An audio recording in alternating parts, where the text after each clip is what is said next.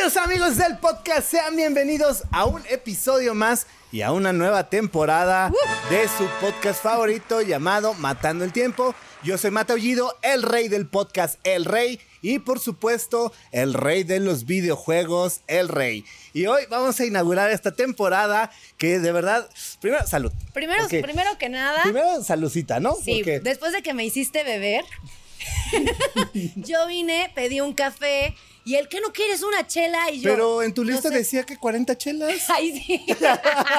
no seas mentiroso, Yo Mentiras dijimos, no queremos. bueno, ¿no? pues órale, yo me rifo 20 y 20, pues no hay pedo. Y tú es martes, nunca es demasiado temprano para una chela, nunca es Exacto. demasiado tarde. Yo sí desayuno con una cerveza. O sea, yo sí Yo puedo a veces ir también. y desayunarme con una cerveza y no tengo problema. Pero justo estoy en esto que te decía de intentar bajar la panza chelera. Y entonces siempre me propongo y digo, ya, esta semana solo el fin. Y siempre llega una persona como Matt, siempre.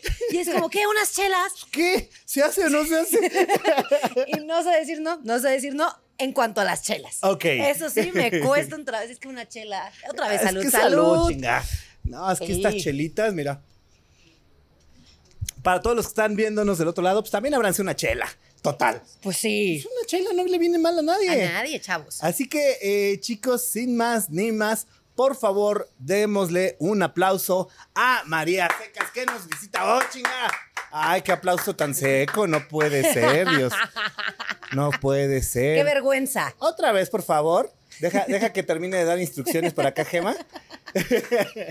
Gema, necesitamos tu, tu aplauso porque estos dos aplauden que mira, no manches, parece que Estuvo mejor, estuvo mejor. parece que no les pagan por aplaudir. Ya sé, ya sé. ¿Cómo, ¿Cómo te presentarías tú con tus propias palabras? Yo me presentaría como una persona muy fabulosa. Sí, a huevo. Siempre me ha, me ha gustado mucho esa palabra. Humilde también. Ay, sí. No. ¿Cuál es tu concepto de humilde? No, no, no es broma. No, humilde sí también. O sea, ahorita parece que no porque dije que soy fabulosa, pero es que a veces también uno tiene que que eso saber no tiene lo nada que ver es. con humildad. Bueno, tienes un buen punto, un buen punto. Me definiría como una persona apasionada de las relaciones sexuales, de las relaciones románticas y que tiene el don de comunicarlo de una manera asertiva, no complicada y directo, al grano. Ok. Y con sus chistes de repente, con su jijiji jajaja Con de el jijiji jajaja Sí, para que sí, sea sí. como más, Más fácil de digerir. Ándale, porque además yo también hago stand-up o hacía, ya no sé en qué momento de mi vida estoy con el stand-up, Ajá. pero pues, he- o sea, llevo como en total cuatro años, cinco años con esta parte cómica, subiéndome al escenario, escribiendo y creo que eso me ha ayudado mucho en mis videos. Que antes los quería hacer a huevo cómicos, ya sabes, como a fuerza meterles el chiste y después me di cuenta de que no. El remate que ahí hay a huevo, unos ¿no? que no, que está bien si no tienen su chistecito y hay otro que me sale espontáneo y genuino y ahí está. Como no forzarla, ¿sabes? No la forces, María. Pero yo soy bien forzada, Mm. entonces me cuesta trabajo. Y también, te- y también la chela está buena, ¿no? Está buenísima, sí.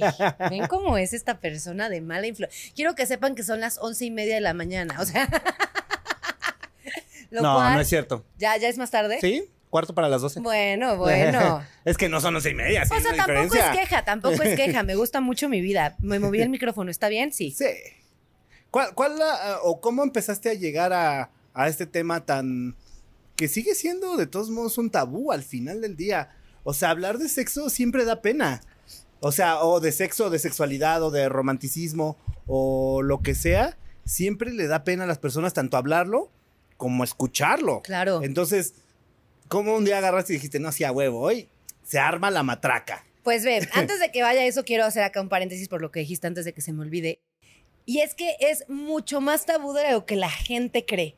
O sea, es muy cagado porque tú dices, no manches, hoy ya tenemos redes sociales, tienes más acceso a la información, es más fácil buscar la información, cosa que sí es cierto. Pero las mismas plataformas censuran a todos los que hacen lo mismo que yo. O sea, todos los creadores de contenido de sexualidad tenemos un pedo todo el tiempo en las plataformas. Por ejemplo, yo, TikTok. TikTok me censura. TikTok ya no le muestra mis videos a la gente. Ya no crezco, llevo atascada un año.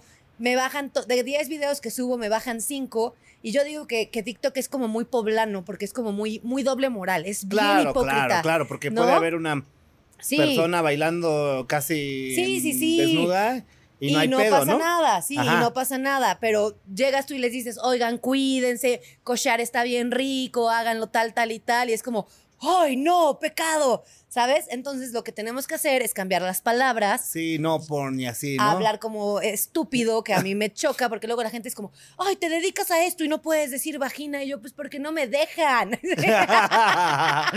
porque sí quiero que le llegue a más gente. Y una vez yo estaba, ya sabes, necia. Porque una es necia, una es necia, Matt. Y yo decía, oh, yo, yo soy rebelde, ¿no? Yo soy rebelde claro, y yo Ah, te- no sé qué, y no a sé huevo, qué. voy a decir vagina 50 Ajá. veces y a mí no me importa y voy contra el sistema. Exacto. Y mi güey me dijo, Huevos. María, esas son las reglas de TikTok, así funcionan las reglas de Facebook, de todas las plataformas.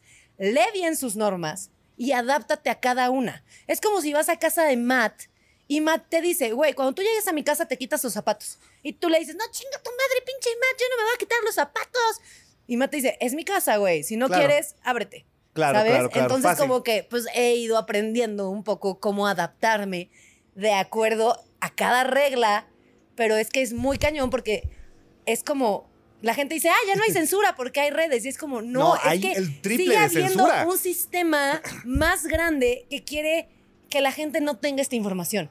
¿Sabes? Que quiere que la gente siga sintiendo culpa, que quiere que las mujeres sigan si- siendo reprimidas con su sexualidad, que los hombres sigan diciendo, oh, soy hombre y me tengo que coger a todas, oh, porque soy hombre. Ya sabes, como ese Lomo tipo de cosas cuando tampoco saben. Yo muchas veces es como la gente dice, ay, es que pinches hombres, no sé qué. Yo, güey, es que ellos tampoco les enseñaron. O sea, ellos tampoco aprendieron. Pero bueno, regresando al punto de por qué decidí hacer esto, es muy curioso cómo la vida te lleva por caminos, pues por tus caminos, ¿no? Los caminos de la vida. Esta canción es como muy, muy de grandes, no la identifico. No, bueno, gracias. Yo sé La que tú sí. ¿verdad que tú sí- no? Ay, ¿cómo no? ¿Verdad que los caminos de la vida no son como yo pensaba? Híjole, No Matt. son como imaginaba. Nadie que ubica los caminos de la Por vida. supuesto Chinga. que no, Matt. Vale Solo madre, tú y, Valió madre. y ya. ok. Pero bueno, los caminos de la vida. A mí siempre me han, siempre me han llamado estos temas. O sea, siempre he sido la amiga con la que llegas y le dices, güey, te tengo que contar. ¿Qué crees que No, hice con mi ajá, güey? ajá, y la que como que la madre. exacto, exacto, y la que siempre hablaba más natural de esos temas y todas María, no, que al principio se asustaban, ya luego me agarraron el ritmo y ya luego fui un poco esta persona de confianza. Entonces, mi mi tesis, mi tesis de la universidad fue crear contenido para adolescentes de sexualidad. Ya sabes, desde Sí, claro, ahí. claro, Yo me claro, gradué hace seis años, Ajá. siete años, seis años o siete, no me acuerdo. Entonces desde ahí como que tenía la idea. Lo empecé, ahí medio me empezó a pegar, pero justo llegó el stand-up. También me gustó más el stand-up y en ese momento era súper indisciplinada. Ujú. Entonces empezó a crecer mi canal de Facebook y yo lo abandonaba, regresaba cuando quería. Híjole, y el, do- y el dios de la internet es voluble, ¿eh? Sí. Si lo abandonas un poquito, No, el dios de la vales. internet Sí. creo que es el más voluble, ¿no? Sí, no, no, no, tienes que ser súper constante. Y sacaba un proyecto nuevo y lo dejaba y así. La verdad es que lo hice pésimo, pero creo que también me faltaban herramientas, ¿sabes? Como que estaba más chiquita, estaba más pendeja. este, No, bueno. no, la neta sí, la neta sí. Y me faltaba estudiar algo como ya más concreto relacionado a la sexualidad, ¿sabes? Como, ok, sí me encanta leer, sí me encanta estudiar, pero necesito algo más. Entonces me metí a un diplomado, pues fui creciendo. Después empecé yo mi propio podcast que se llama Podcasmo Múltiple con Nancy Villaló, que era mi compañera. Y Nancy me enseñó también brutal, o sea, muchísimo, muchísimo, muchísimo.